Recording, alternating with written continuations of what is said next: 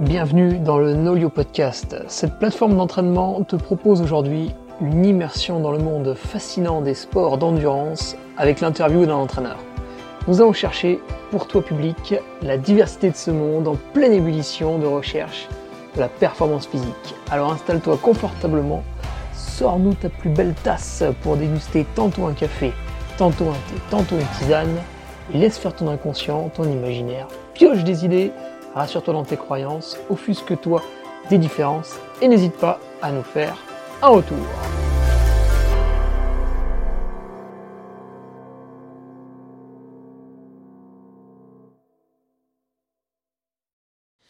Allez, bonjour à tous, euh, vous êtes sur le Nolio Podcast épisode numéro 21 et aujourd'hui nous entretenons avec Pierre Arnaud Bourguenol. Pierre Arnaud, bonjour. Salut Hugo. Alors, Pierre Arnaud, euh, coach en trail, coach à mi-temps, puisque tu cumules une activité avec Decathlon. C'est ça. Donc, tu es une partie du temps à Decathlon et une partie du temps euh, derrière ton ordinateur avec tes athlètes, c'est ça? Exactement. En fait, euh, j'ai une partie de travail à Decathlon où effectivement je gère un peu mon emploi du temps comme je, comme je l'entends et ça me permet d'avoir cette activité d'entraîneur à côté. Alors, je limite je limite le nombre d'athlètes que je suis parce que je veux le faire correctement. Mais aujourd'hui, ouais, ça me permet d'allier les deux activités. Alors, est-ce que tu peux nous donner justement le, le, la formation que tu as suivie pour euh, être entraîneur et peut-être aussi sur euh, l'entraînement à, à mi-temps, entre guillemets, sur combien d'athlètes tu t'es basé pour... Euh, est-ce qu'on peut dire tes débuts On est à combien d'années? Là, on est, on, est, on est à 5 ans maintenant. 5 ans. On est à 5 ans d'entraînement et moi en fait je bah, j'ai passé euh, j'ai passé quelques années en STAPS où j'avais fait euh, une licence et un master 1 mais je m'étais orienté vers le management à l'époque. Et euh, ensuite je suis parti faire un master 2 en université de technologie pour tout ce qui était événementiel sportif. Et ça m'a orienté vers, vers Decathlon, je suis resté, je suis resté 6 ans. Et à plein temps là À plein temps, ouais. J'ai fait les métiers de responsable de rayon jusqu'à directeur de magasin. Et j'en ai eu marre, j'ai quitté l'entreprise. Et euh, comme j'avais mon chômage, j'ai dit tiens, je passerai bien mes diplômes d'entraîneur. J'avais toujours regretté de ne pas l'avoir fait en STAPS. Du coup, j'ai fait un BPGEPS option haltérophilie musculation à Chambéry. Euh, et ensuite, j'ai enchaîné avec un DUEPP à l'Université de Lyon, donc euh, diplôme universitaire de préparation physique européen.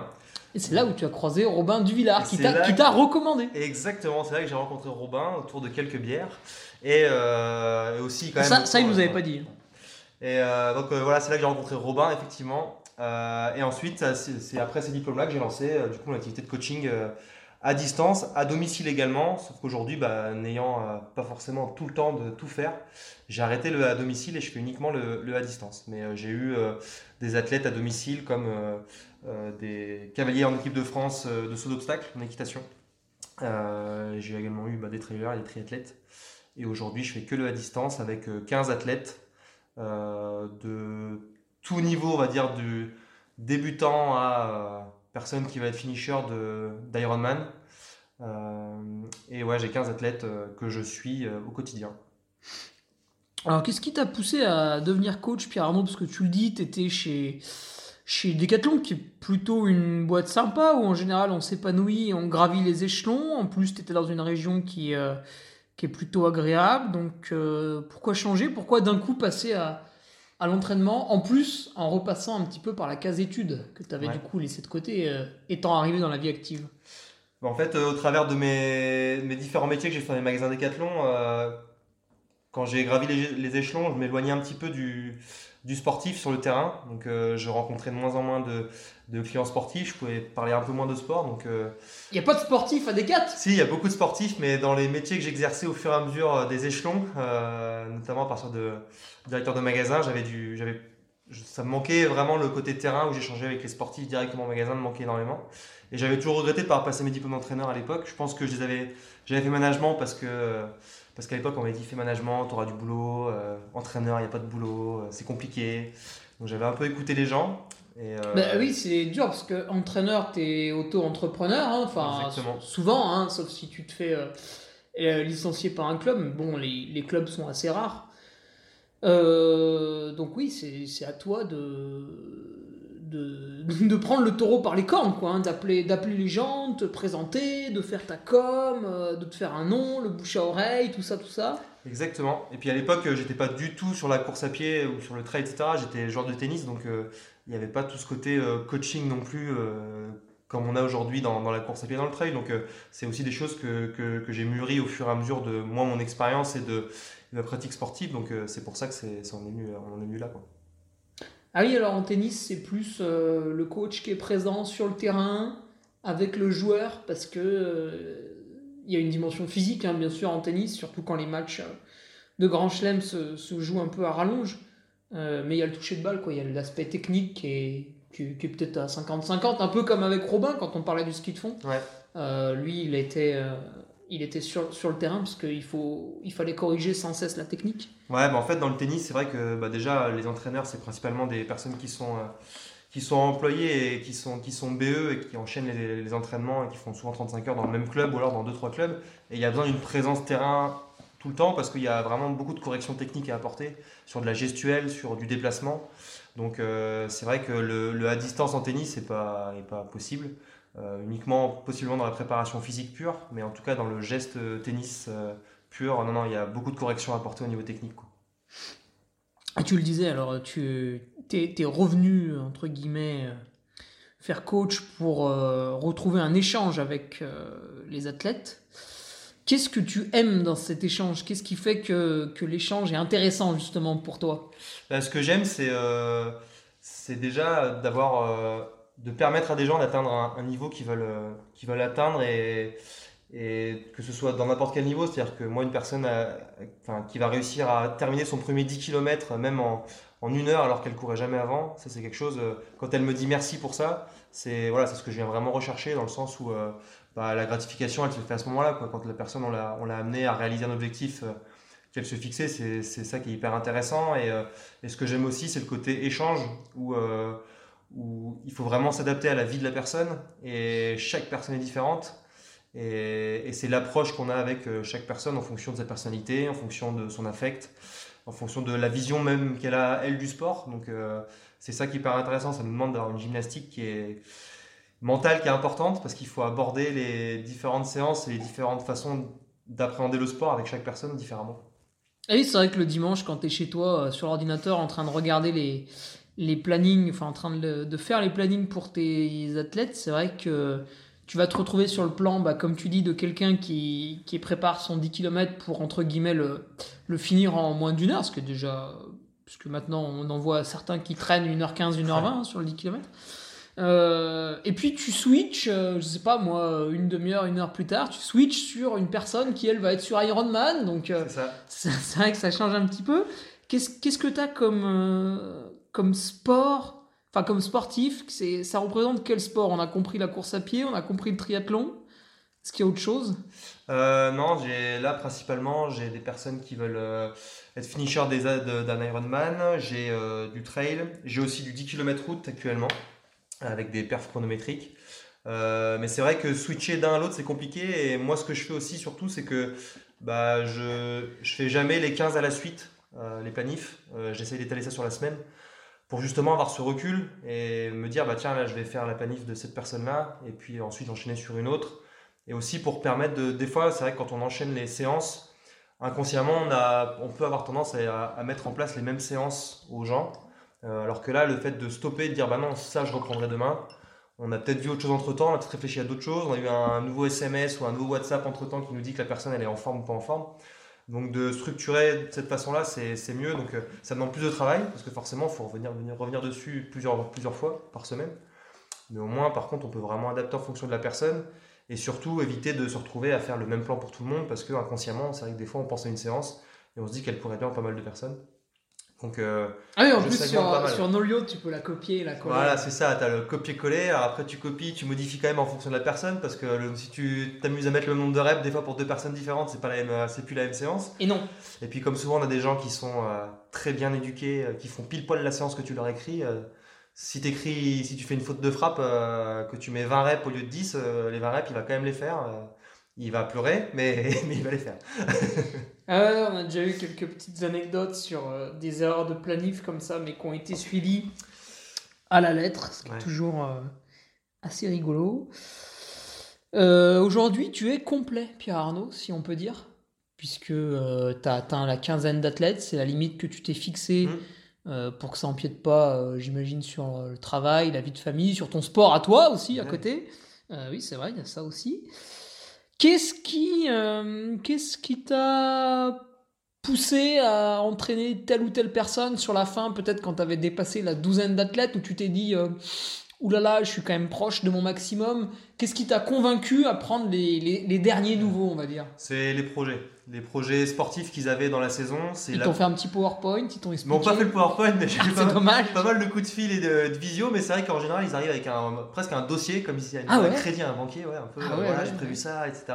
Eh Donc euh, c'est l'avantage de pouvoir, euh, de pouvoir choisir. Mais c'est vrai que c'était plutôt les projets sportifs qui étaient euh, plus, ou moins, plus ou moins sexy et surtout surtout des gens qui, euh, qui, voulaient vraiment être dans l'échange et qui voulaient vraiment avancer avec moi. J'ai même, euh, enfin, j'ai même arrêté avec certaines personnes parce que justement on avait très peu d'échanges. Euh, les planifs n'étaient pas forcément suivis et puis j'avais du mal à avoir des réponses. quand, je les, quand, quand, je les appelais, elles ne me répondaient pas forcément souvent. Donc j'aurais très bien pu continuer à prendre leur argent tous les mois et mettre des planifs et puis on verrait bien ce qui se passe. Mais c'est pas le but. Le but c'est vraiment d'avoir des échanges. Bah ouais, apparemment ouais. ouais alors t'es T'es pas le seul qui, qui, me dit ça, mais j'ai un, ami qui coach aussi, et il y, a une personne qui, qui lui répond plus, qui. Mm. Et euh, pourtant, il lui fait encore des virements. Enfin, c'est assez, assez, bizarre. c'est vrai que des fois, on tombe sur des gens particuliers. J'ai même fait le test, du coup, de dire bon, bah voilà, euh, j'arrête de planifier voir bah, peut-être que ça va lui donner envie de m'appeler. Et puis en fait, non, non, l'argent tombe quand même sur le compte en banque. La personne, elle met 2-3 séances qui tombent comme ça, qui n'étaient pas prévues sur le Nolio. Et euh, donc du coup, là, il y a certaines personnes avec qui j'ai arrêté parce qu'il bah, n'y avait pas d'échange et il n'y avait pas le côté humain que, que je recherche dans, dans, le coaching. Donc euh, je préfère euh, justement laisser la place à des gens qui ont des vrais projets et qui veulent vraiment être dans l'échange et qui, et qui ont envie qu'on avance ensemble et, et qui est vraiment un côté humain au coaching. quoi. Mmh. Alors, je l'ai dit à demi-mot euh, il, y a, un instant. Euh, à côté de ça, donc, euh, on le répète, tu as gardé une activité professionnelle classique, tu as développé à son maximum l'activité de coaching, la vie de famille qu'on a tous. Et bah, rigole pas, j'ai un chat quand même. C'est vrai. et, et, ton sport à toi, Pierre Arnaud, parce qu'en tant qu'athlète, déjà d'une part, tu es coaché tu, ne te coaches pas toi-même Non, en fait, euh, depuis, bah, depuis septembre, du coup, je suis coaché. ah, c'est vrai euh, que c'est assez récent. Donc, euh, par Nico Martin. Et j'avais besoin de ça pour bah, déjà prendre du recul, moi, par rapport à, bah, par rapport à ce que je me mets en entraînement pour moi. Mais avant, tu te coachais toi-même Avant, c'est moi qui me faisais mes plans. Ah ouais, et, tu étais mauvais avec toi-même C'est ça, j'étais mauvais avec moi En fait, souvent, on se rend compte qu'inconsciemment, déjà, on se met des séances qu'on aime. Même ah les difficiles, on se met quand même les séances qui. Bon. Et puis, c'est vrai que des fois, il y a 12 reps, on en fait 10, on se dit que la séance, t'as quand même bien bossé, allez, faisant que 10. Alors que quand c'est quelqu'un qui nous met, t'en as 12 à faire, les 12 on va les faire. Et j'avais besoin aussi d'avoir ce côté euh, recul et euh, plutôt vraiment le côté expérience d'un gars comme Nico euh, sur voilà l'approche des compétitions, des choses comme ça, comment, comment venir caler certaines séances plutôt que d'autres par rapport à des courses que lui a déjà, a déjà faites. Et ça me permet aussi moi d'avoir du recul sur qu'est-ce que je planifie et qu'est-ce que je fais faire à mes athlètes peut-être qu'il y a des méthodes que je ne connais pas et euh, enfin qu'il faut s'inspirer. Et, moi, je suis vraiment là-dessus. Je suis vraiment dans. J'aime bien échanger avec énormément de coachs parce que la bonne méthode n'existe pas et il y a plein de méthodes, on a plein d'outils disponibles et il faut les utiliser avec euh, les bonnes personnes et au bon moment. Et c'est vrai que des fois, c'est intéressant d'avoir la façon de travailler d'autres coachs pour se remettre en question et pour, pour avancer. Quoi. Donc, euh, et puis moi aussi, mine de rien, ça me fait du bien d'avoir bah, mon plan qui arrive eh le dimanche donc je pense aux autres et moi j'ai pas besoin de penser à ma planif parce qu'en général c'était celle que je faisais en dernier c'était la mienne le dimanche ou le lundi quand j'avais plus trop le temps et du coup euh, des fois bon bah je me mettais quelques séances comme ci comme ça mais euh, voilà rien de bien méchant. Et oui c'est vrai que souvent le coach euh, ne va pas forcément vous faire devenir un, grand champion ou vous faire passer un cap monstrueux dans, dans l'année. Bon généralement il vous fait quand même progresser. Mmh mais ça permet de déléguer sa motivation. Voilà, le dimanche soir, on a l'emploi du temps de la semaine, des fois des, deux ou trois semaines qui arrivent quand on est dans une phase un peu tranquille de développement.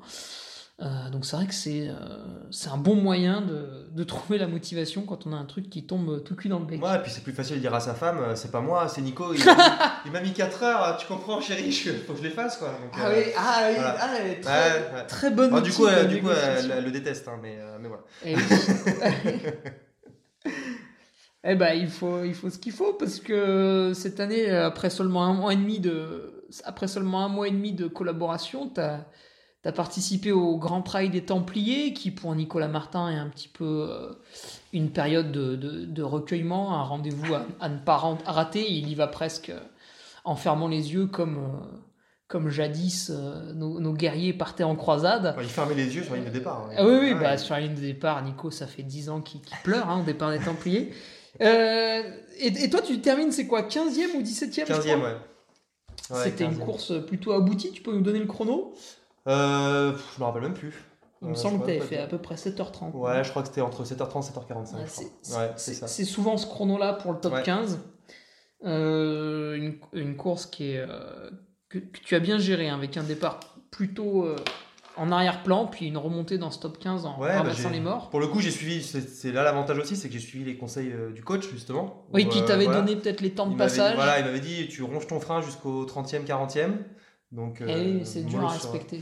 Donc euh, j'avais respecté, et du coup, les entraînements qu'il m'avait fait faire me permettaient d'avoir un, bon finish après 6 heures de course et de, pouvoir, de pouvoir rester sur un bon rythme. Et effectivement, c'est ce qui s'est passé. Donc, donc voilà, plutôt content, même si J'osais espérer que ça pète un peu plus devant encore, même pour gratter quelques places, mais ça n'a pas beaucoup pété. Et puis, euh, et puis bon, bah, devant, ça, ça, fait une belle course aussi. Donc, euh, non, non, je suis vraiment très content d'être à cette place-là. Donc, euh. Ouais, mais je, je me rappelle plus trop des, des, noms devant toi, mais il me semble qu'à la 13e place, il y a Mathieu. Enfin, les, voilà, les, les, personnes qui étaient devant toi, c'était pas des, des inconnus non plus. Donc, ouais, non, non. C'est fier quand même. Ouais. Est-ce que c'est quelque chose que tu fais, ça, justement, aussi? Non seulement tu planifies les entraînements un peu de tes athlètes, mais euh, ah, peut-être pas sur euh, ceux qui préparent l'Ironman, parce que je crois que tu n'as pas non plus une, une, expérience folle en Ironman. Bah, du coup, je potasse énormément, j'appelle énormément de gens, et euh, ouais. j'essaie de, de, trouver beaucoup d'infos. Et là, ça commence, bah, j'ai déjà trois finishers d'Alpha Ironman et d'Ironman, donc je commence aussi, moi, avec ma petite expérience, à savoir, hmm. avoir quelques petits tips de choses qui ont marché ou pas. Donc, mais est-ce que sur, euh, sur ceux qui font euh, du trail ou de la course sur route, hmm. tu, tu, arrives à leur euh, donner des consignes, pas seulement à l'entraînement, mais, mais, pour le jour de la course Ouais, ça m'arrive. Alors, moi, souvent, ce qui se passe, c'est que 2-3 jours avant la course, on, s'appelle. Hmm. Alors, il y en a, c'est uniquement pour le côté motivation. Juste pour que le coach rassure en mode t'inquiète pas, t'es prêt, ça va ah se passer. Là, de toute façon, ce côté-là, il est prépondérant. C'est même, pour moi, les personnes qui prennent un coach aujourd'hui, ce qu'elles recherchent principalement, c'est quelqu'un qui va qui va les, aussi les soulager dans leur décision de euh, si je m'entraîne pas aujourd'hui, tu penses que c'est bien? Oui, t'inquiète pas, pas de souci. Euh, si tu es fatigué, t'entraînes pas. Au moins, il y a voilà, c'est acté par le coach, donc euh, il y a zéro stress. Et pour les courses, oui, effectivement, on s'appelle et, ça peut m'arriver de donner des conseils à des gens qui savent pas trop comment aborder la course. Donc en fonction du profil, en fonction d'une course que je peux que je peux connaître, et en fonction aussi des forces et faiblesses de, chaque coureur. Donc ouais, ça c'est quelque chose que, que, je fais assez souvent. Eh, c'est marrant ça, j'ai dans mes, ma première et ma deuxième année euh, où j'étais entraîné, euh, j'avais ce besoin euh, d'appeler le coach avant pour lui demander un peu les conseils, le truc, le machin, t'es sûr, je pourrais bien tenir les allures et tout. Et aujourd'hui, j'en suis arrivé à un point où je me rends compte que je l'appelle pas avant et puis je l'appelle même pas après. Et deux semaines après l'objectif, je me réveille et je lui fais ouais, au fait, ça et ça, ça a pas marché, il faudrait qu'on corrige pour la prochaine fois. Ouais, ouais. Après ça, je l'ai fait beaucoup avec des mecs qui, ah, qui ont pris un coach parce qu'en fait, ils comprenaient pas pourquoi ils réussissaient pas sur leur course. Et quand tu analyses un peu leurs courses qu'ils ont faites, etc., avant de t'avoir ton temps de coach, tu vois les allures de départ qui sont juste stratosphériques. Tu dis non, mais là, vu ton niveau, si tu pars à ce niveau-là, c'est normal que tu exploses au bout du 20e. Mhm. Donc voilà, il y a aussi des gens qui, ça permet de les calmer euh, sur des fois des départs de course. Et il y en a d'autres aussi, ça permet de venir travailler sur leurs forces et faiblesses par rapport à quel moment de la course ils ont des soucis. Et là, on va venir plutôt travailler ces axes-là. Et t'en as t'entraînes quand même depuis plusieurs années, eux? Est-ce que tu, tu vois qu'ils deviennent un peu plus autonomes Ils ont moins besoin euh? Ouais, en fait, le gros avantage avec les personnes que j'entraîne depuis quelques années, c'est que j'aime bien leur expliquer aussi le pourquoi du comment des séances. Et euh, ça leur permet aussi, eux, imaginons, euh, bah, là, avec les météos qu'il y a eu en ce moment, il y avait sortie course, et sauf qu'il y a tempête. bah, des fois de- d'eux-mêmes, ils arrivent à se dire bah, tiens, euh, je peux mettre une séance de home trainer de plutôt ce type-là pour remplacer la séance. Donc euh, en général, moi je leur mets toujours une option. Mais l'avantage, c'est que là, ouais, aujourd'hui, ils sont assez autonomes pour euh, s'auto-entraîner presque quand il y a besoin de réajuster. Ou alors de pas venir me caler euh, le lendemain d'une grosse séance VMA, venir m'en mettre une deuxième couche euh, sur de la VMA par exemple, ou deux intensités à la suite euh, qui soient trop importantes. Voilà, il y a aussi euh, un côté euh, leur apprendre à être autonome dans leur entraînement. Quoi. Ah oui, là, tu... Tu, tu, tu adaptais par rapport à la météo. Hmm. Euh, C'est-à-dire que directement, tu proposes un échappatoire? Ouais, souvent je peux mettre euh, option A, option B. Sans que l'athlète te dise Ouais, attends, Pierre Arnaud, en fait, ce week-end, il fait mauvais, je sais pas si t'as vu, est-ce qu'éventuellement on peut retoucher le plan? Non, alors souvent, Toi, t'anticipes. ouais, ça peut m'arriver, mais souvent c'est quand, même, euh, c'est quand même eux qui me disent bah, attention, mauvaise météo. En fait, ce qu'il y a, c'est que moi Oh, les chochottes. Ouais, c'est ça. Donc euh, des fois, je leur dis non, mais là, t'abuses. non, mais j'ai, c'est vrai que j'ai du monde euh, un peu partout. Donc euh, j'en ai, j'ai du monde à Londres, j'ai du Ah monde ouais. à Bruxelles, à Lille. Il Donc, fait pas euh, beau. hein. Là, là-haut, il fait pas très beau. Euh, donc c'est pour ça que des fois, euh, quand ils me remontent les météos, je leur dis bon attends, je te mets une deuxième option. Ou alors ils savent très bien qu'ils ont juste envoyé un message. Et moi, tout de suite, je regarde leur plan et je recale une séance euh, bis quoi. Eh, eh. Mais, mais sinon, des fois, ouais, ça peut m'arriver de leur mettre plan A ou plan B. D'accord. Oui, comme ça, tu, tu perds moins de temps avec le mec qui te rappelle, toi qui dois te replonger dans le plan. Ouais, ou alors s'il me dit, bah, possiblement, je peux prendre le vélo, mais peut-être pas si ma femme a un rendez-vous là. Peut-être que je pourrais faire que 45 minutes de course à pied, donc du coup, je mets une séance vélo, et puis la séance de 45 minutes. Ah course ouais, à pied ah, là, ah oui, d'accord. Donc que- comme ça, par rapport à la vie de famille aussi, des fois, ça peut... euh, voilà. Tu fais agence matrimoniale. Je suis aussi agent matrimonial. ouais, Ouais. le but, c'est- Alors, en fait, euh, moi, je pars du... à chaque fois, c'est ce que je leur dis quand euh, j'ai le premier appel. Le, but, c'est que vous c'est- divorciez pas. C'est ça, exactement. Ouais. Et puis non, pour moi, il y a un triptyque, c'est vie perso, vie pro et vie sportive. Et si on a un des trois qui va pas, en général, de toute façon, le reste, ça suit pas forcément très bien. Ou alors, ça met du temps, mais Ouais, moment ça clash. Ça casse à un moment donné. Mais voilà, si au boulot, la personne, elle est pas bien, parce qu'elle s'entraîne trop ou parce que euh, y a un truc qui va pas, bah forcément, la séance du soir, elle est moins bien faite. Et pareil avec la vie de famille, etc. Ah bah c'est sûr, euh, vous faites une réunion, vous vous engueulez avec votre patron, derrière vous allez faire la VMA. Rares sont ceux qui vont passer la séance correctement. C'est ça. Ou alors, ils vont faire les deux premières reps à 150% parce qu'ils sont énervés, puis après, Ah bah, puis après, c'est fini. après, après, le, le corps va, va se rappeler à eux. Euh, donc tu disais, tu avais des athlètes qui faisaient quand même, euh, qui balayaient quand même à peu près tout. hein. donc pour Mm. rappeler, voilà, il y en a qui vont aller débuter sur le 10 km, puis d'autres qui vont préparer des courses de plusieurs dizaines d'heures comme, euh, comme l'Ironman. Tiens, est-ce que tu as des ultra trailers, Pierre Arnaud? J'en ai euh, quelques-uns, euh, mais vraiment qui veulent se mettre à ultra trail. Il y a les- du coup, il y en a certains que j'ai freinés parce qu'ils s'emballaient un petit peu, mais, mais Ouais. euh, ouais, j'en, j'en ai vraiment, j'en ai allez, un ou deux vraiment ultra trailers. D'accord, et qui- donc eux qui vont passer une trentaine d'heures dehors, quoi, facilement. Ouais, c'est ça, ouais. Euh, du coup, qu'est-ce qu'est-ce que tu utilises comme méthode pour quantifier un petit peu tout ça? Parce que entre ton débutant qui va gentiment euh, vouloir passer sous l'heure aux 10 km et celui qui va vouloir mettre euh, 10, 11 ou 12 heures sur, euh, sur l'Ironman, euh, j'imagine qu'ils vont pas recevoir la, la même semaine. Et toi, du coup, en passant de l'un à l'autre, va falloir que tu te repères aussi. Comment tu gères ça? Bah déjà, je gère. euh, la première chose, c'est eux qui mettent leur dispo sur une semaine déjà. Bon, impose, impose Donc déjà, j'ai par rapport à leur dispo à eux, euh, bah, un enchaînement Ah. de séances qui va faire qu'il y a une charge qui va être plus ou moins importante. Et c'est pour ça que tu disais que tu en as freiné un ou deux sur Ultra, c'est parce qu'ils n'avaient pas assez de dispo. Moi, en fait, ce que j'aime bien dire aux gens aussi, c'est qu'il y, a- il y a deux curseurs. Il y a le curseur de voilà le temps que j'ai de dispo et ce que je peux mettre en termes d'entraînement en place. Et il y a le curseur de voilà le niveau que je veux avoir. Il faut que ces deux curseurs-là ils correspondent parce que vouloir Mhm. faire euh, 2 heures, 2,30 au marathon mais s'entraîner 5 Oui, heures par semaine, il y a un euh, moment. voilà. je, je suis DRH, euh, je travaille 55 heures en région parisienne et je veux faire un top 10 à l'UTMB. Exactement. Là, là, tu dis non? Euh, oui, là je dis en tout cas, je leur dis je suis, je suis Ou pas tu magicien. tu l'orientes vers un très bon médecin, C'est ça. le docteur Ferrari par exemple, Exactement. Très- le docteur Mabuse en cyclisme, très, très connu. Non, non, mais du coup, à ces gens-là, en bon général, médecin. moi je leur dis bah voilà, je je suis pas magicien, j'ai pas de baguette magique. Et Mm. euh, ça m'est déjà arrivé de dire à des gens euh, non, euh, moi c'est pas possible. Et je leur ai même dit bah si, quel- si demain vous appelez un autre coach qui vous dit lui c'est possible, pas de problème, ça va le faire, C'est un menteur. bah méfiez-vous. Potentiellement, euh, soit il a une méthode qui est vraiment miraculeuse et je veux bien le rencontrer. C'est très, très Voilà. bizarre quand même. Soit euh, voilà, faire attention. Et, et comment ils l'ont pris quand tu les as raisonnés, ces, ces deux ou trois personnes là? Euh, alors au début ils sont un peu surpris parce que pour eux en fait euh, Eh, tout est possible tout est possible. imaginable. Le À- coach est à partir du moment où il y a gentil, un coach, le coach peut tout faire. Ouais, le mec est là, ouais, les gars, trop bien, ça. on y va et tout. Non, non, non, non. Et non. surtout, moi, ce que je leur dis, c'est que le coach, il est là pour les mettre dans les meilleures dispositions, mais il n'est Mhm. pas là pour faire en sorte qu'ils réussissent forcément. C'est-à-dire qu'il y a un moment, Euh, comment ça? Ah oui, je suis désolé, mais il y a un moment, c'est pas parce qu'on paye un coach que forcément on va réussir à faire sa performance. Ah oui, je vois Voilà, ce que tu tu veux dire. ouais, une fois, c'est pareil, j'ai- il y a quelqu'un qui me faisait remarquer, il me disait, euh, il me disait, bah ouais, mais euh, tu, tu- tu te fais coacher, donc tu vas, tu vas battre un tel, un tel et un tel Ouais. parce qu'eux, ils ont, ils ont pas de coach. Et je lui disais, bah pff, oui, enfin, le gars, il est là pour que j'optimise mon physique. Après, euh, si le mec en face, il est plus fort, euh, il est plus fort, quoi. Voilà, c'est ça Il exactement. y, a, il y a des gens qui s'entraînent mal et qui sont quand même meilleurs que certains qui s'entraînent bien parce que de base, ils sont largement au-dessus, en fait. Exactement. Donc c'est aussi leur dire ça. C'est euh, voilà, nous on met tout à disposition pour que justement ils aient le meilleur entraînement possible. Par contre, on ne pourra pas assurer jamais à 100% la perf, comme un champion olympique peut être super prêt, affûté comme jamais et euh, au, au top de ce- du top. Et le jour J, bah, euh, pourquoi on ne sait pas, mais il se lève à 7 heures et il n'est pas en canne et euh, ça le fait pas et c'est un jour sans. Quoi. Donc, euh, donc voilà, c'est aussi ça et euh, pas de baguette magique. Et, et sur la quantification, pour en revenir à ta première question, c'est vraiment. moi j'utilise bah, effectivement la, la charge comme on peut avoir bah, sur Nolio avec. La charge de Farcochet charge.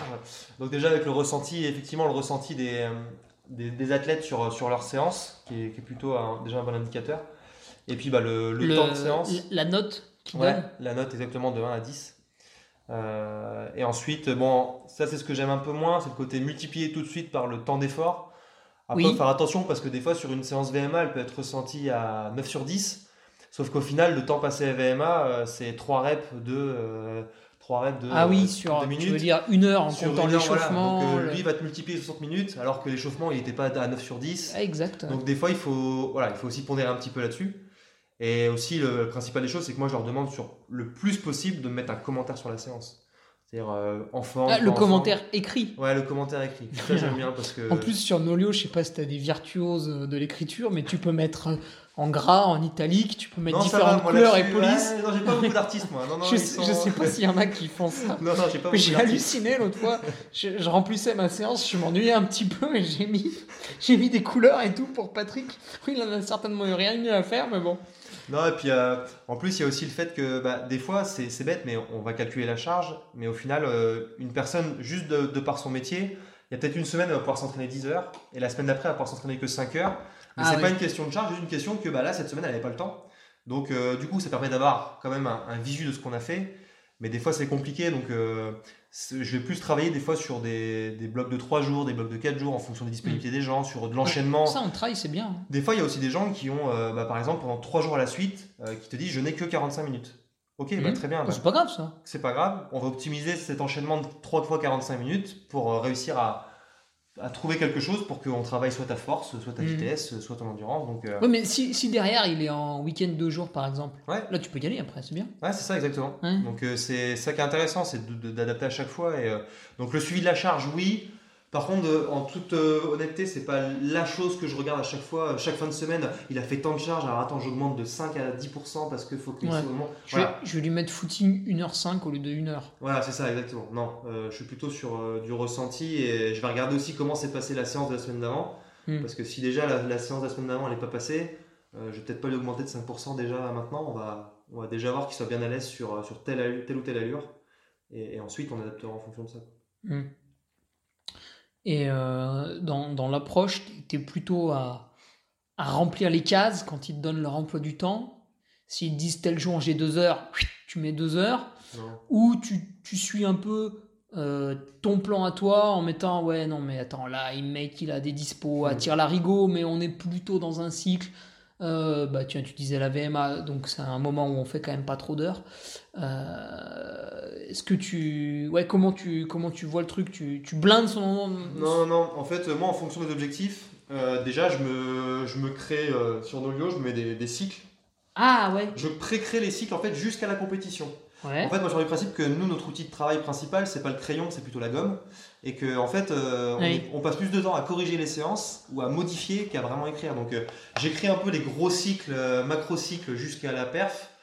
Euh, et ensuite, je vais revenir en arrière en fonction des dispos de la personne. Et ensuite, je vais revenir dans la semaine en fonction de ses dispo qu'il a. Effectivement, si c'est s'il est sur un cycle VMA, bah, même s'il met qu'il à 3 heures, je m'en fiche. Le but, c'est pour l'instant, c'est pas encore de travailler le volume, c'est encore trop tôt.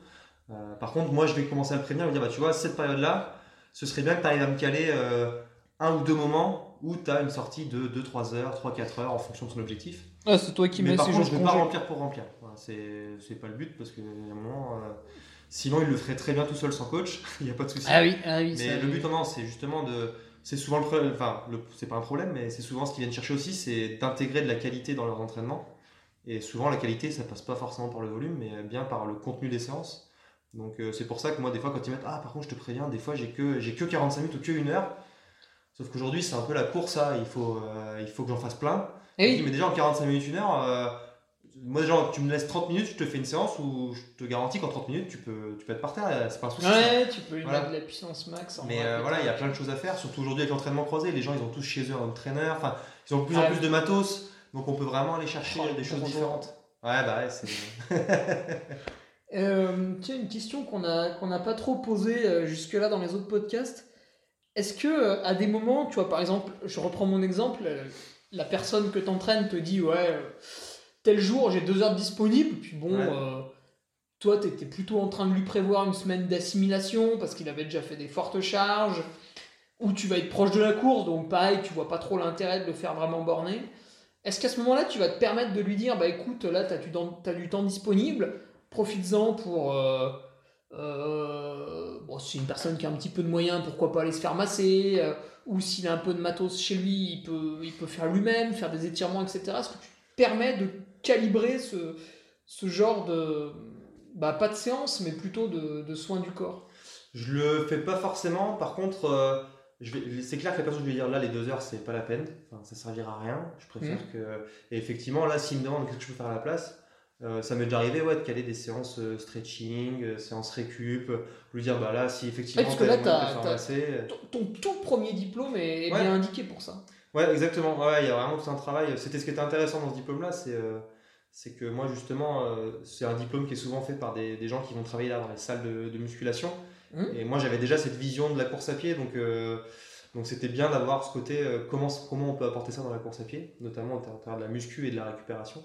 Donc euh, ouais, ça peut m'arriver de dire aux gens, bah profite plutôt de ces deux heures-là pour euh, et aussi des fois, c'est profite de ces deux heures-là pour peut-être bah fais une balade à vélo avec ton fils ou avec ton avec ta Oh fille ou va te promener avec madame ou avec monsieur et voilà enfin c'est euh, c'est c'est le but aussi c'est de parce que mentalement mine de rien faut aussi recharger les batteries avant la course donc ça peut faire du bien des fois de passer du moment euh, pour que derrière euh, il y ait les moments effectivement où on a du temps à passer sur l'entraînement et des fois on a un peu moins de temps à accorder à sa famille quand on prépare un gros objectif et du coup il y a ces moments là où il faut en profiter justement pour recharger tout ça et, et, en, et en profiter pour, euh, pour revoir tout le monde Là, il est arrivé sur la compétition avec, euh, avec un petit peu de frustration, avec, Ouais, euh, avec la faim, avec les, dents dents longues. ouais les dents longues il n'y a, rien de mieux hein.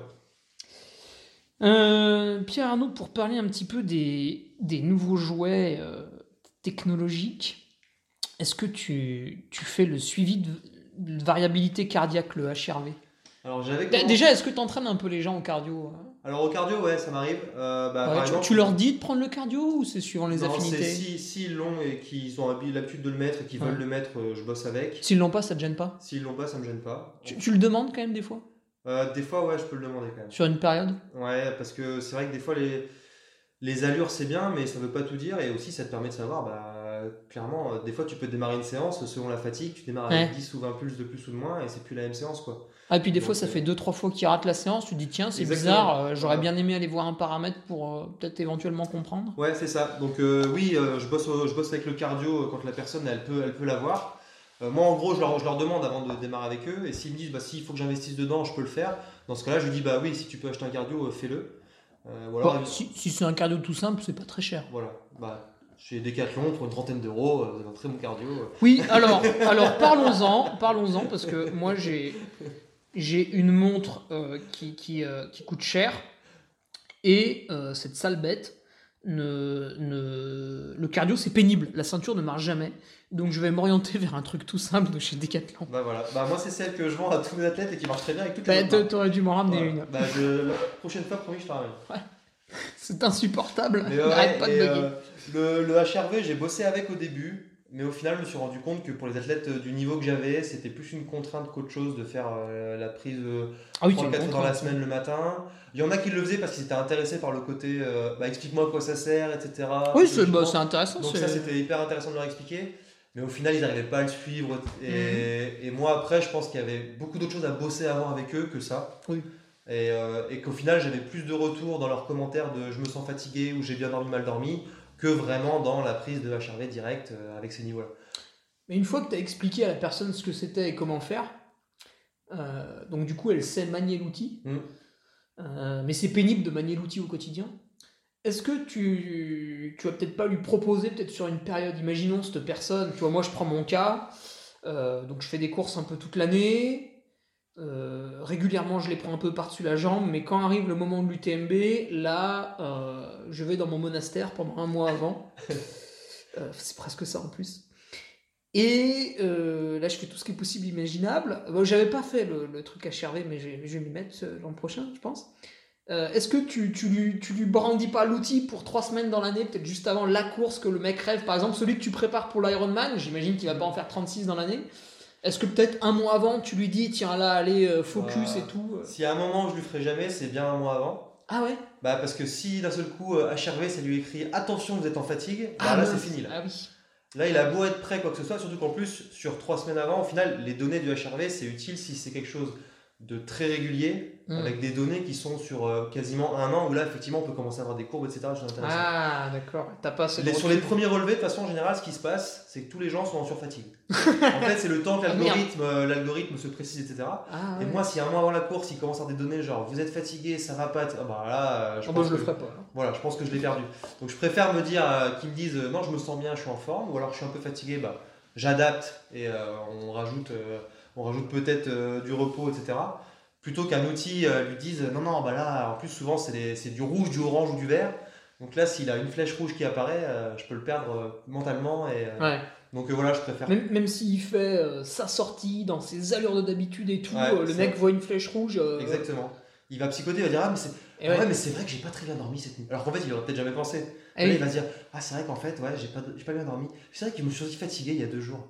Mais s'il n'y avait pas eu cette flèche rouge, euh, si tu mets une flèche verte, ah, c'est vrai que je me sens bien sur mes allures. Oh, je suis costaud Bon, voilà, c'est ça. Donc, à la limite, si j'avais la main pour jouer sur les flèches, ça pourrait être intéressant. Ah, tu vois. ah, ah, ouais, c'est- Grosse flèche verte deux Eh semaines avant la oui, course. mais tu bam sais, exactement comme euh, quand tu vois un, un contre-la-montre euh, en cyclisme, et puis le, le directeur sportif, ce salopard, Qui te met ta il te, il te crie que t'es en avance sur les temps de passage pour te mettre en confiance alors que t'es en retard, t'es à chaille les bananes.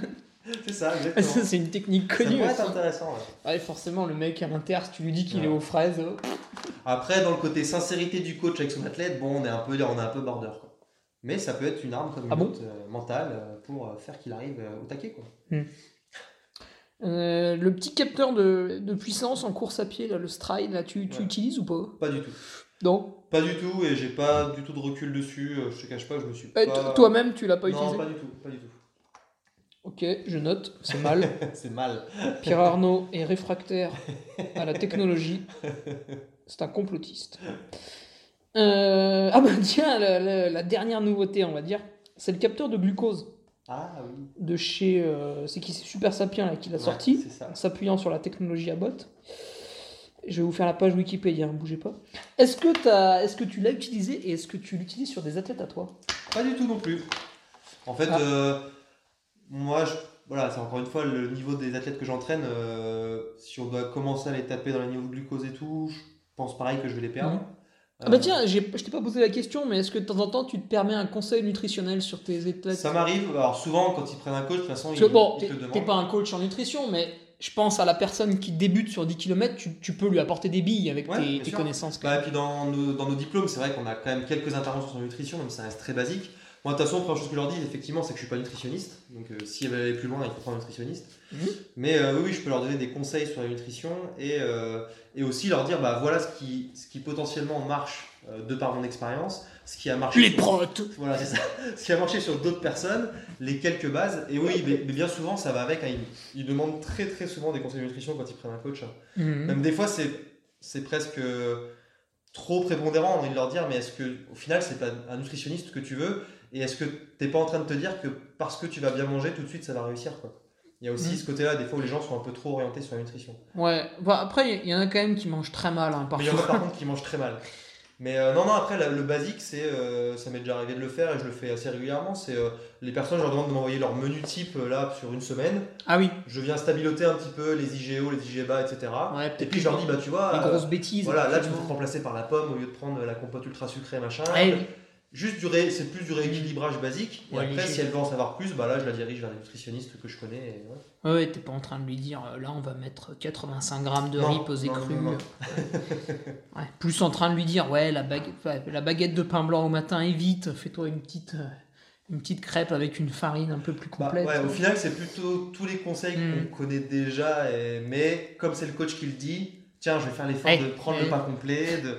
Voilà. Et Oui, tant mieux parce qu'au final, c'est bien pour leur vie, tout simplement, pas simplement pour leur Oui, course. oui. Mais donc, euh, voilà.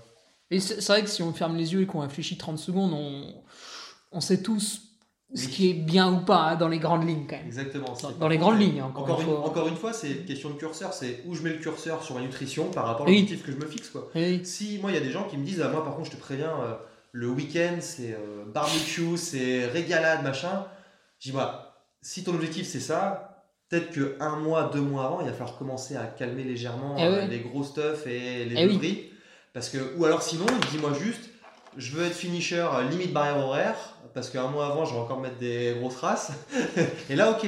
Mais encore une fois, là, je suis pas magicien, donc il y a un moment, Tiens, alors, le curseur. Je rebondis sur la, sur la soirée, hein, non pas pour te parler de tes performances en soirée, Pierre Arnaud, mais euh, récemment, euh, Baptiste Chassagne, enfin récemment, quand le podcast sortira, on sera loin du récemment, mais Baptiste Chassagne, qui est un athlète euh, de haut niveau en trail, et qui, Très cette- voilà, et qui cette année va passer euh, sur une saison vraiment axée ultra trail avec la Trans Gran Canaria, le Lavaredo, qui sont deux très belles classiques.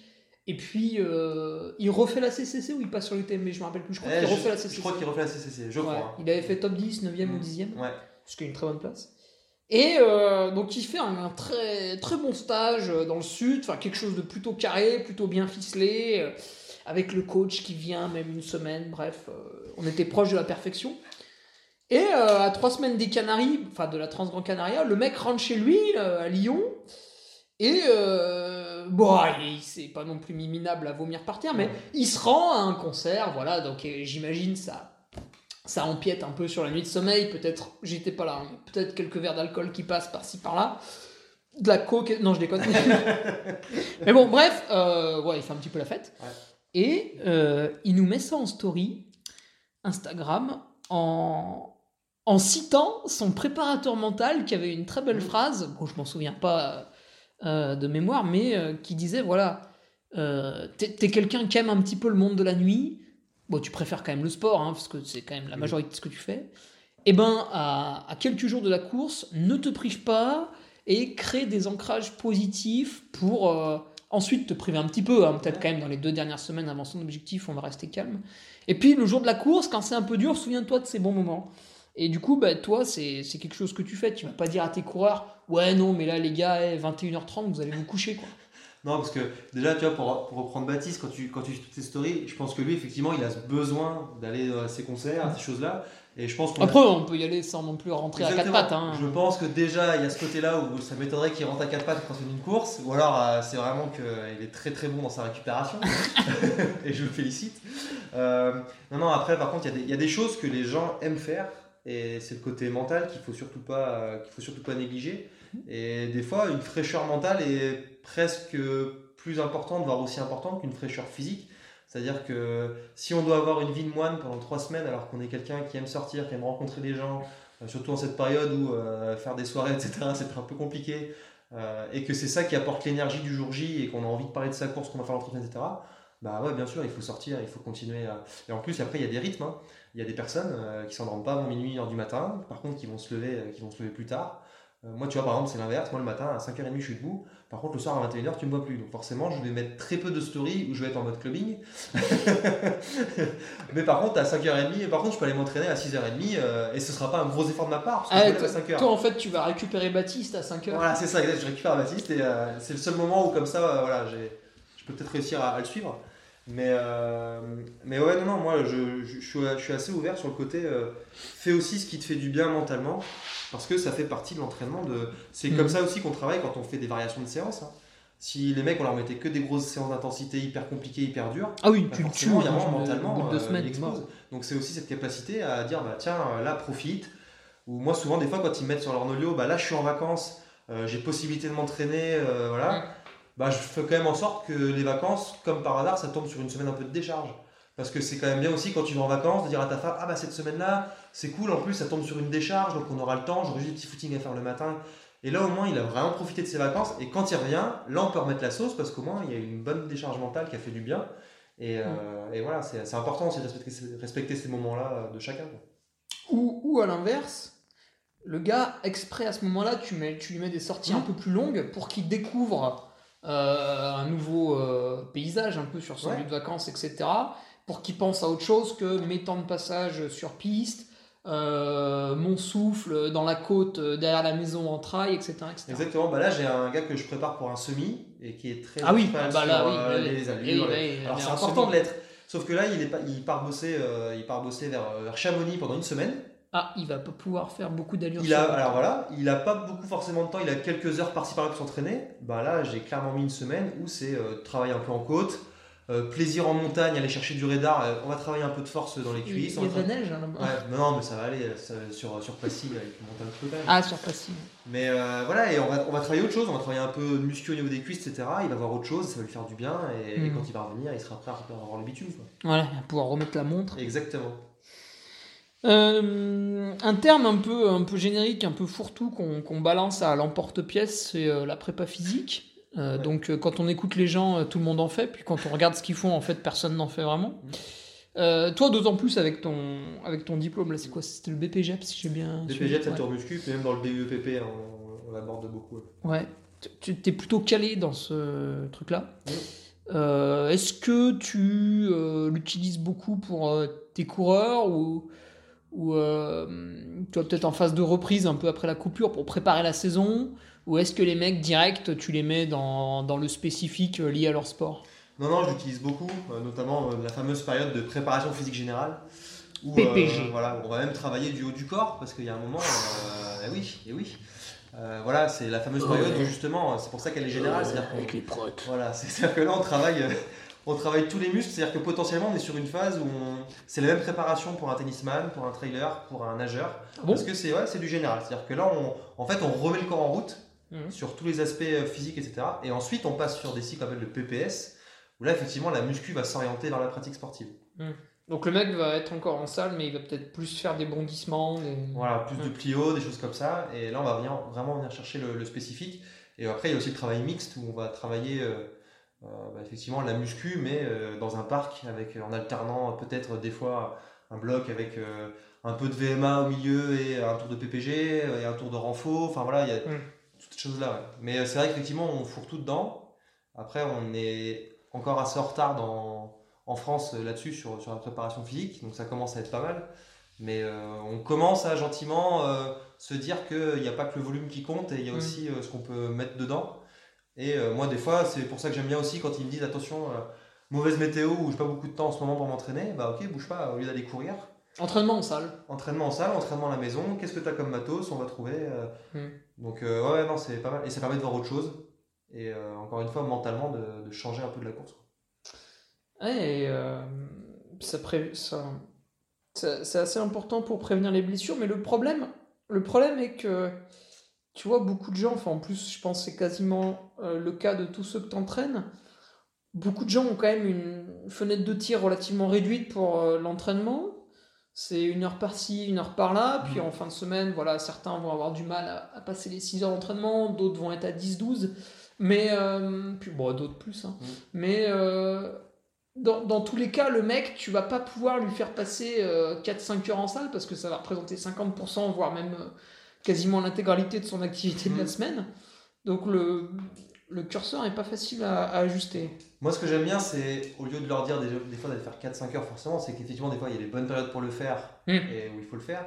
Mais c'est déjà de leur créer euh, une routine et que d'eux-mêmes leur dire, bah, moi, je leur dis des fois, si juste tu me fais un tour, deux tours, trois tours de gainage mais que tu fais ça trois fois dans la semaine, c'est déjà très bien. Parce qu'en fait, ils sont en train de se créer une routine, un peu une hygiène de vie, d'entraînement, Hmm. où bah, demain, c'est déjà toute l'année. C'est souvent les gens, c'est quand, euh, tiens, demain, je me mets au sport. Et les gens, ils partent courir, ils partent faire une heure. Ah, ils font une heure à bloc. Ils font une heure à bloc et tu la revois plus et puis ils aiment pas le sport. Après, il faut, C'est- c'est trop dur, j'arrête. Bah, voilà, c'est normal. Ah oui, forcément. Donc moi, si déjà la personne, elle fait euh, sa petite routine de gainage qui lui prend peut-être, même, même si c'est 10 minutes, mais qu'elle le fait par contre 3-4 fois semaine, bah, c'est déjà très bien et c'est déjà mieux que rien au final. Mhm.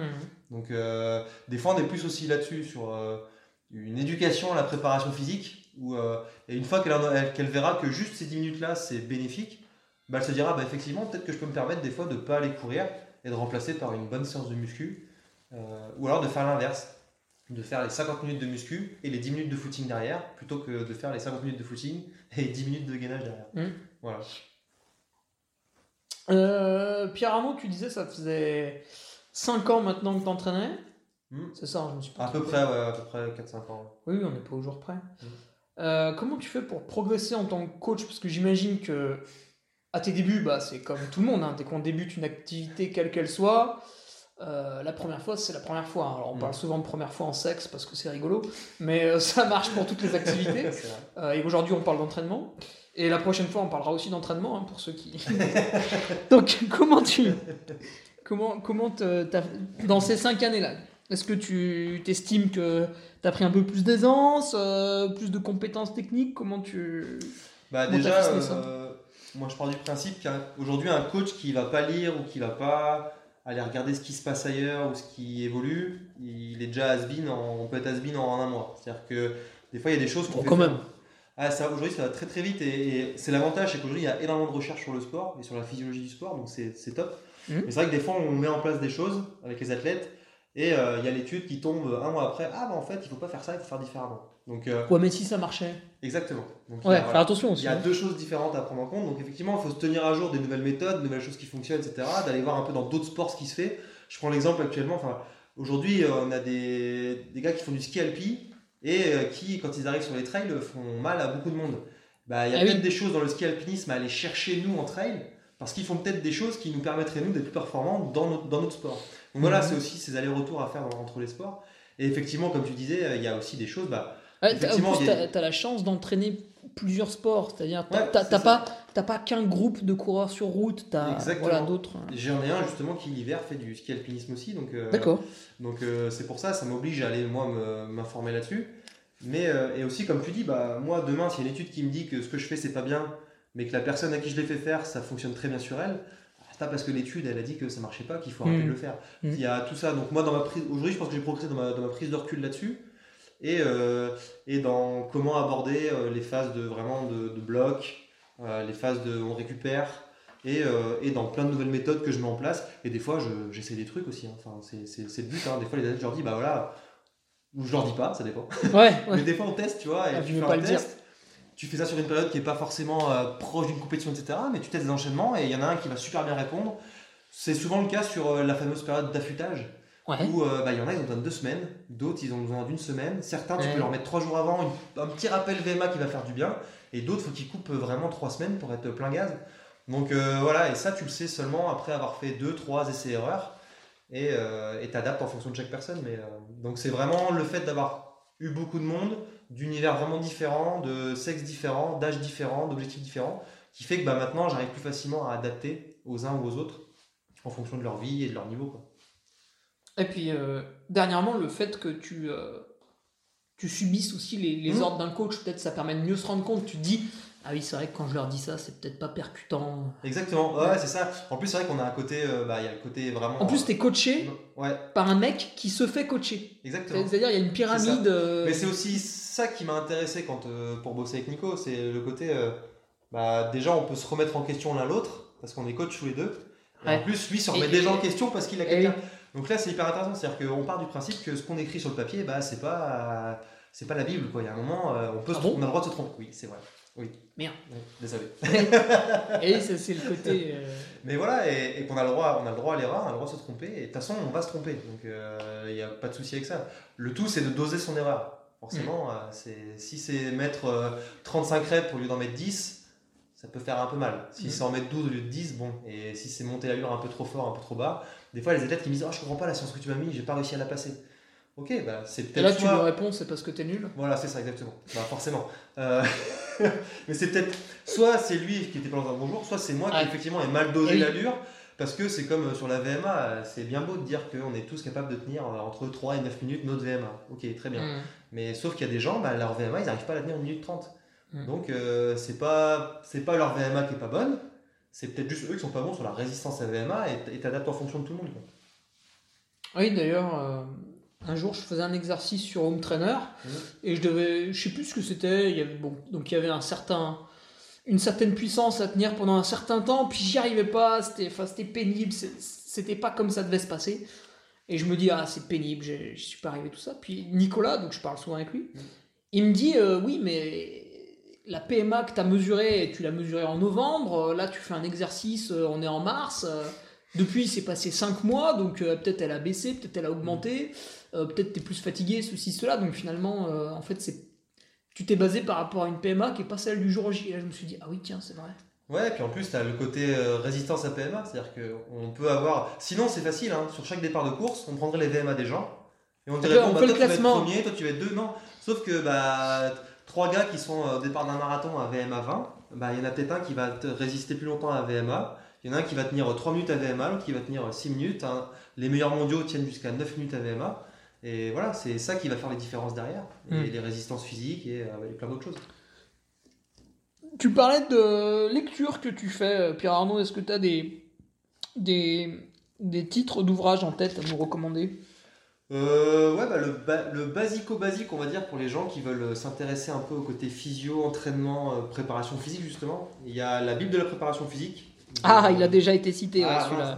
Si, si, non, mais- euh, Non, mais plus il est cité, plus ça veut dire qu'il est intéressant. Ouais, donc, ouais, non, bah, en fait, il est très bien parce que il vulgarise pas mal la, la chose et euh, c'est ce que je reproche des fois un petit peu dans, dans l'analyse de la préparation physique et de l'entraînement, c'est qu'on aime bien mettre des mots compliqués pour, euh, pour se rendre intelligent, mais des fois, euh, une pompe, c'est une pompe, quoi. Enfin, on va pas commencer à. Ah oui, le mots, geste. euh. Voilà, c'est ça. Enfin, des fois, on aime bien mettre des, des termes un peu compliqués. Donc là, je, je trouve. Et puis, c'est assez complet. Et après, alors la Bible du running est pas mal aussi. La Bible Hmm. du running est intéressante. il était cité aussi. ouais. Ouais. Et euh, sinon, euh, pour ceux qui veulent, euh, qui veulent pousser un peu plus loin, euh, on a la physiologie de l'exercice de Wilmore et Costil. Là, par contre, c'est pour ceux qui aiment bien les termes scientifiques très très compliqués. Ah, Voilà. Et là, il faut relire un chapitre par mois parce que tu- pour tout retenir, c'est compliqué. Mais là, on rentre vraiment dans la physiologie de l'effort, de l'exercice, que ce soit de la musculation ou le côté vraiment en physio. Par contre, là, c'est hyper intéressant pour comprendre tous les mécanismes et tout ce qui se passe. Donc là, c'est plutôt pas mal. Mhm. Et euh, des films éventuellement sur euh, l'entraînement ou des trucs un peu marquants, motivants? Ouais, j'avais déjà écouté un peu tes podcasts et c'est vrai que les plus marquants, ils sont quand même, euh, ils sont quand même déjà passés. Mais c'est vrai que le intérieur sport sur Vincent Louis, c'est quand même pas mal. Ah oui. Ouais. J'avais bien aimé aussi celui euh, du Norseman à l'époque où il y avait Cédric Fleurton qui le faisait. Mhm. Il y avait un super intérieur sport sur le Norseman. qui était Ouais, ça c'est un triathlon extrêmement exigeant. Ouais, ouais, ouais, c'était vraiment top. Euh, après, euh, en extrait de film qui met bien, qui met bien la motive, euh, j'aime beaucoup le discours d'Al Pacino dans L'Enfer du Dimanche, dans le vestiaire avec Ah, les je- joueurs de NFL. Eh, je connais pas, Ah, tu alors vois. ça, Ah ouais. en général, ça fait hérisser un peu le poil et là, t'as envie d'être entraîné. Ah ouais. Donc, Moi, tu vois, j'ai Braveheart, Gladiator, les les- Rambo, les Rocky. Là, t'es vraiment dans le côté sport. Ah c'est ouais, ah ouais, c'est collé au entraîneur sport. Et qui Ouais. dit aux gars de la NFL, bon, c'est maintenant. Ouais, c'est vrai que dans Braveheart, après, il va désinguer des mecs avec une épée, c'est de dé- y a moins. pas de décapitation. C'est moins course à pied, quoi. Il a pas des Nike carbone au pied, on est moins. non, ce discours-là, si vous pouvez l'écouter, c'est même un discours que j'ai déjà utilisé moi euh, en tant que manager euh, avec des équipes.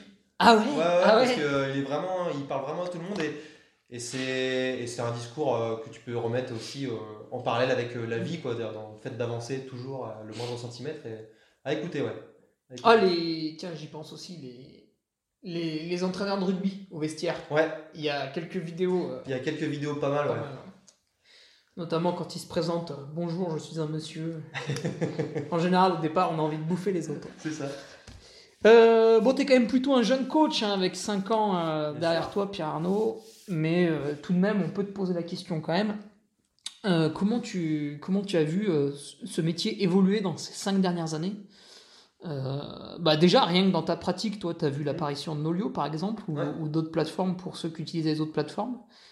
Mais sinon, un peu autour de toi, en côtoyant d'autres coachs, est-ce que tu as des, des grandes lignes à nous, à nous retracer peut-être?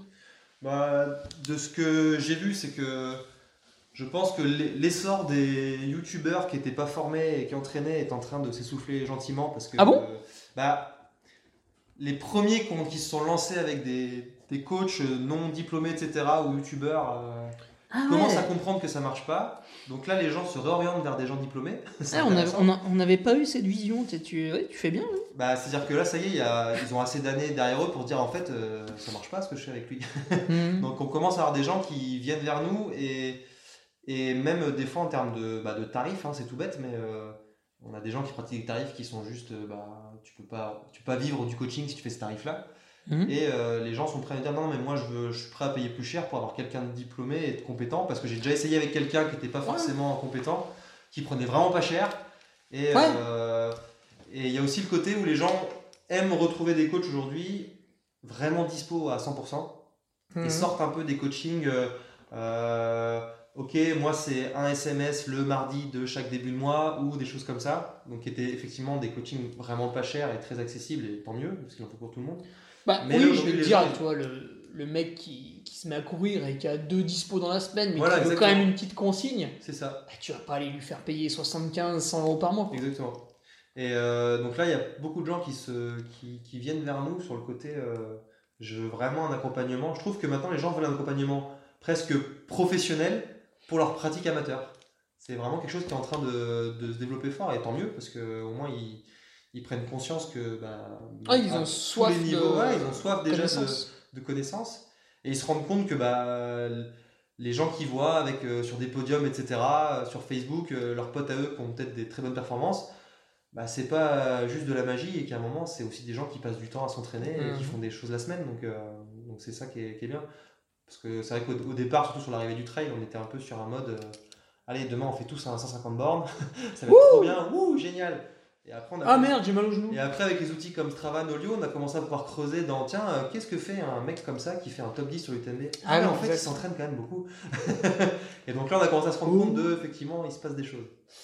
Et est-ce que tu pratiques des tarifs différents, justement, suivant les personnes? Tu vois, je pense à. Je reprends ton exemple euh, basique. Hein, t'en as qui préparent un Ironman, t'en as qui veulent juste passer sous l'heure aux 10 km. Euh, j'imagine que ça représente pas forcément les mêmes quantification de semaine Est-ce que tu, fais plusieurs offres comme ça Non, moi j'ai qu'une seule offre où euh, c'est vraiment une offre où voilà, c'est euh, c'est appel, SMS, WhatsApp hmm. euh, quand ils veulent. bon, là je dis bien la nuit je dors bien sûr. Mais voilà, c'est bah, surtout si tu te couches à 21h, la fenêtre est petite. Hein. Non, des fois. Bah, par contre, ils ont, la, ils ont la réponse tôt avant de se lever. Parce que je me lève à 5h. Donc c'est pour ça, c'est l'avantage. Bien joué. Mais, mais non, non, non, j'ai qu'une seule offre parce que j'y avais hmm. pensé, mais je je me sentirais pas à l'aise avec une offre où je me dis bah voilà c'est un appel euh, par semaine ou un truc euh, mm. même si ça peut correspondre à des gens hein, je, l'entends complètement mais moi non je, je, je, me verrais pas faire ça mm. et euh, remarque c'est vrai que même le, celui qui est un peu débutant qui a mm. moins de dispo qui va qui va recevoir un plan moins conséquent. Euh, il a bah, presque besoin de plus de conseils. Il, au final. Il a, ouais, il a peut-être plus de questions en fait. Ouais, exactement. Tandis que le mec, voilà, qui est un petit peu expert dans sa discipline, bon, il reçoit le plan, il y jette un œil, ça mm. lui va, il le fait. L'autre, il reçoit trois séances. Euh, il y en a deux, il les a pas comprises. Euh, ouais, il peut, ça peut demander du temps aussi. c'est vrai, t'as raison. bon, c'est les questions un peu de la fin, Pierre Arnaud, donc c'est celles qui sont plutôt drôles. On va commencer par ta plus belle erreur en tant que coach. Ah oui, c'est vrai qu'il y a celle-là. Une belle erreur en tant que coach. Eh la boulette. on veut la boulette. Euh, qu'est-ce que j'ai fait comme boulette? C'est difficile cette question parce que on je pense qu'on essaye inconsciemment de les, oublier. Euh, Il y en a qui n'ont pas voulu répondre prétextant qu'ils n'avaient pas fait d'erreur. Non, franchement, non, non, ça c'est pas vrai ça. Euh, ça m'est déjà arrivé, genre sur Nolio, de, de, planifier sur une personne alors qu'en fait j'étais pas du tout sur elle. Oh, très beau ça, on n'a pas eu encore. Mais, euh, mais par exemple, c'est pas genre tu planifies pour un mec qui prépare l'UTMB et puis l'autre qui prépare euh, les diagonales, tu vois. C'est plutôt. ce, qui est, deux courses similaires pour ceux qui connaissent pas. C'est plutôt une qui prépare un 10 km sur route en 1h15 face à un qui prépare peut-être un marathon en 2h45 avec un volume d'entraînement qui n'est pas vraiment le même, les ne sont pas les mêmes. Mais par contre, c'est là où tu vois, je, me suis dit, bah au final, la façon dont je le fais, je le fais bien, c'est que les gens m'ont dit, attends, il euh, y a un souci là. Donc j'ai dit, c'est bien, au moins ils, sont, voilà, ils deviennent autonomes dans leur entraînement. C'est pas des bourrins bah, En fait, il y a le marathonien qui m'a quand même dit, euh, c'est semaine de récup là, comment ça se passe? J'ai dit, bah non, on est en pleine bourre là. Eh oui. Et l'autre personne qui m'a dit, euh, je sais pas si j'aurai le temps de faire tout ça cette semaine. Ah bah oui, tu m'étonnes. bah non, t'auras pas le temps. non. Euh, Et puis t'auras peut-être pas les capacités. je, je, je vise une heure aux 10 km. Pourquoi je vois 3 fois 20 minutes à 17 Voilà, km heure? Exactement. Donc ça, oui, ça m'est déjà arrivé. euh, mais d'où l'intérêt de, de rendre autonome les gens et de leur expliquer ce qu'ils font comme entraînement. Ouais, c'est vrai. Et le sens, comme ça, au moins, derrière, quand tu fais une erreur, euh, il se corrige, il se corrige presque tout seul. Mm. Mais il faut faire attention parce qu'il y en a toujours un, lui, qui est prêt à tout faire et, et qui te le dira que le dimanche, une fois que la semaine est passée, il aura fait 30 heures. Alors Oh, fait, je suis mort. euh, Ouais. Bah oui, c'est normal, vieux. Putain, ouais, ouais. Euh, allez, on va à l'inverse maintenant. Le, le meilleur moment, la fois où tu as été le plus fier ou content pour, euh, pour un de tes coureurs, de tes athlètes Euh... Ah, quand même, le plus fier. Ou un beau souvenir, quoi. Ouais, un beau souvenir. euh, les premiers finishers sur des, sur des Alpha Ironman, à Deauville notamment. Ah, plus, leur première fois, tu veux dire? Ouais, leur première fois, et euh, en plus leur première fois d'une personne, tu vois, euh, qui arrivait du basket, qui avait, Ouais. qui avait un peu un défi fou, et euh, justement, moi, c'était le côté de me dire, ah, est-ce que je le fais ou pas, parce que je sais pas si j'en suis, enfin, s'il va en être capable ou pas. Et il a bien fait les choses euh, en essayant d'être bien progressif, en essayant de suivre ce que, ce que j'appliquais. Et d'y arriver, c'était c'était chouette. Et après, euh, ce qui fait plaisir aussi, c'est aussi la personne qui te dit, bah, moi, demain, je, en fait, je me mets au sport, je veux prendre soin de moi et je veux juste être capable de courir une heure à 10 à l'heure. Hmm. Et c'est le jour où cette personne-là, elle te dit Ah merci, c'était génial, euh, j'ai pu aller courir une heure avec euh, ma meilleure amie parce que j'arrivais jamais à la suivre et je suis super contente. Bah, ça, c'est tout aussi gratifiant, presque j'ai envie de dire, parce qu'au final, euh, c'est c'est une personne qui, dans sa vie, a réalisé un objectif comme un autre. Quoi. Mhm. Ouais, c'est ce que je vois avec ma soeur en ce moment, qui court un petit peu. On est, on est sur le 10 km en une heure, effectivement, et c'est marrant de voir qu'elle y prend le même plaisir que, Ouais, c'est ça. que moi qui veux aller chercher un, un top 10 Bah, sur un ultra. c'est un peu cet hiver, tu vois, quand on fait les crosses l'hiver, ce que j'adore dans les crosses, c'est que tu as tous les niveaux. Par contre, à l'arrivée, on a tous la même tête. Ah, Et, ouais, euh, on a tous pris un peu le même plaisir, si on peut appeler ça du plaisir, mais voilà.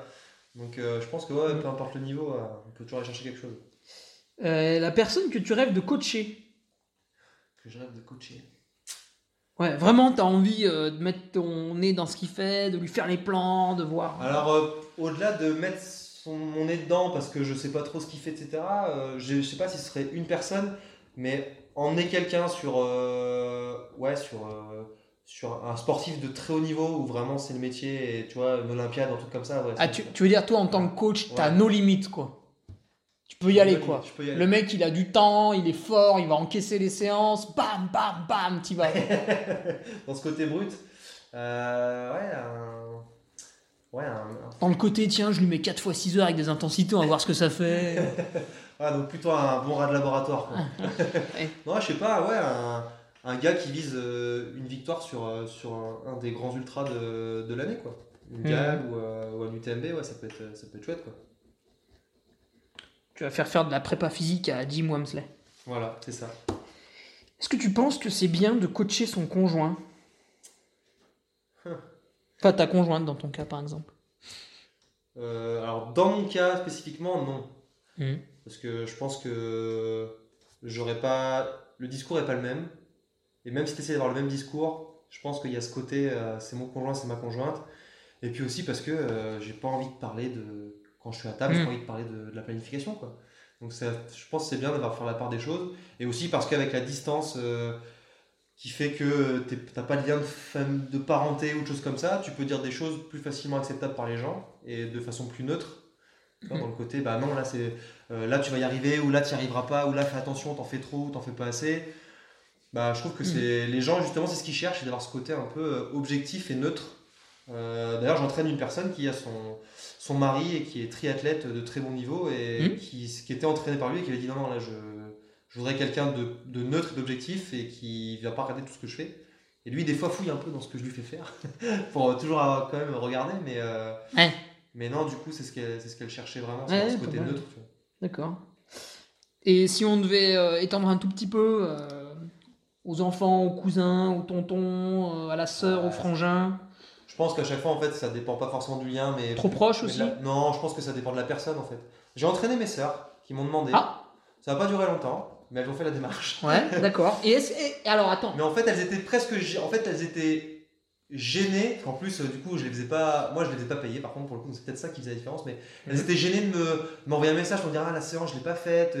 Enfin, tu vois, elles étaient plus dans le côté bah moi mon plan, mais je te dérangerai pas. Donc du coup, ça marchait pas parce que le but c'est si qu'elles me dérangent et qu'elles me disent la Et- séance, je vais la modifier, etc.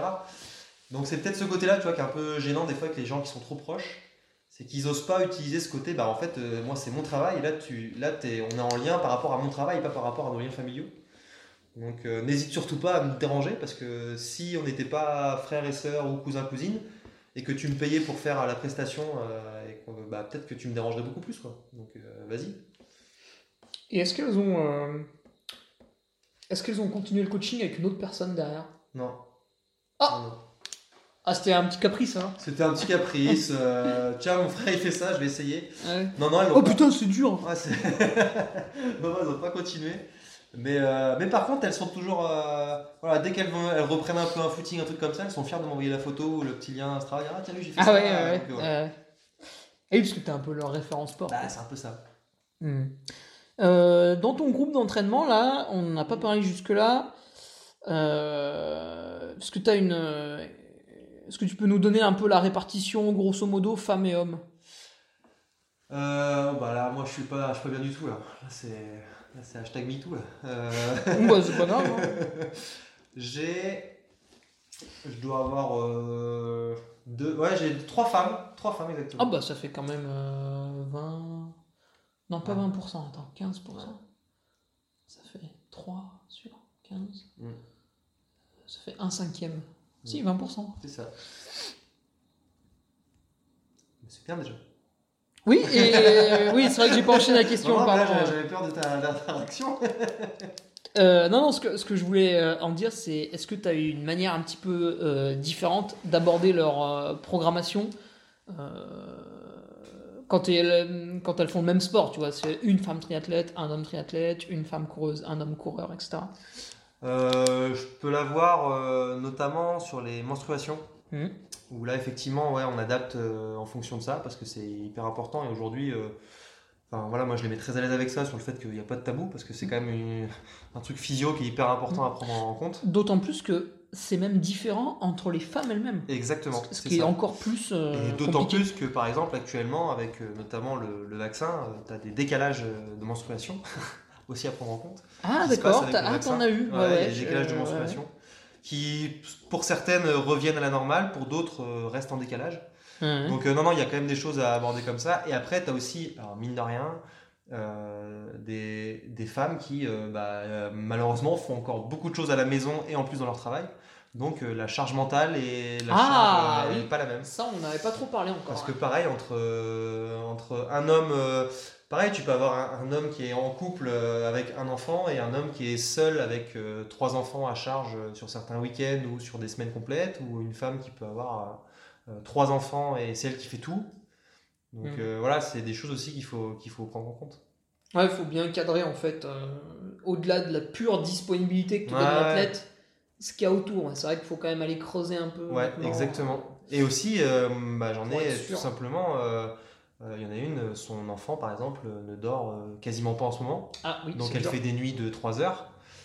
Donc c'est à prendre en compte, comme j'en ai une qui est infirmière. donc des fois, bah, Eh forcément, elle est compliquée. Et j'ai des sapeurs-pompiers de Paris. Le Donc là, pompier, effectivement, ouais. donc, euh, voilà, c'est tout est à prendre en compte à chaque fois. hein. C'est des paramètres euh, avec lesquels il faut, il faut jouer. Euh, si tu avais un conseil à te donner euh, à toi-même il y, a, il y a longtemps, À me donner à moi-même. ça, ça peut être sur plusieurs points, par exemple, je sais pas, peut-être tu aurais voulu démarrer le coaching plus tôt ou, Ouais. ou différemment. Bah, j'aurais déjà en un, un gros truc, tu vois, que tu aurais voulu changer. J'aurais pas dû écouter les gens quand j'ai fait ma filière STAPS. J'aurais dû directement m'orienter dans l'entraînement et pas dans le Ah, management. Tout de suite démarrer Ah, là-dedans. Ouais, c'est vieux ça. Mais euh, voilà, peut-être que j'aurais trouvé euh, d'autres choses à faire. Mais au final, je me dis toujours, moi, de toute façon, euh, ce qui fait que je suis là aujourd'hui, c'est peut-être que parce que justement, j'ai pas fait ça à ce moment-là et que j'ai vu d'autres choses. Donc je dirais ça.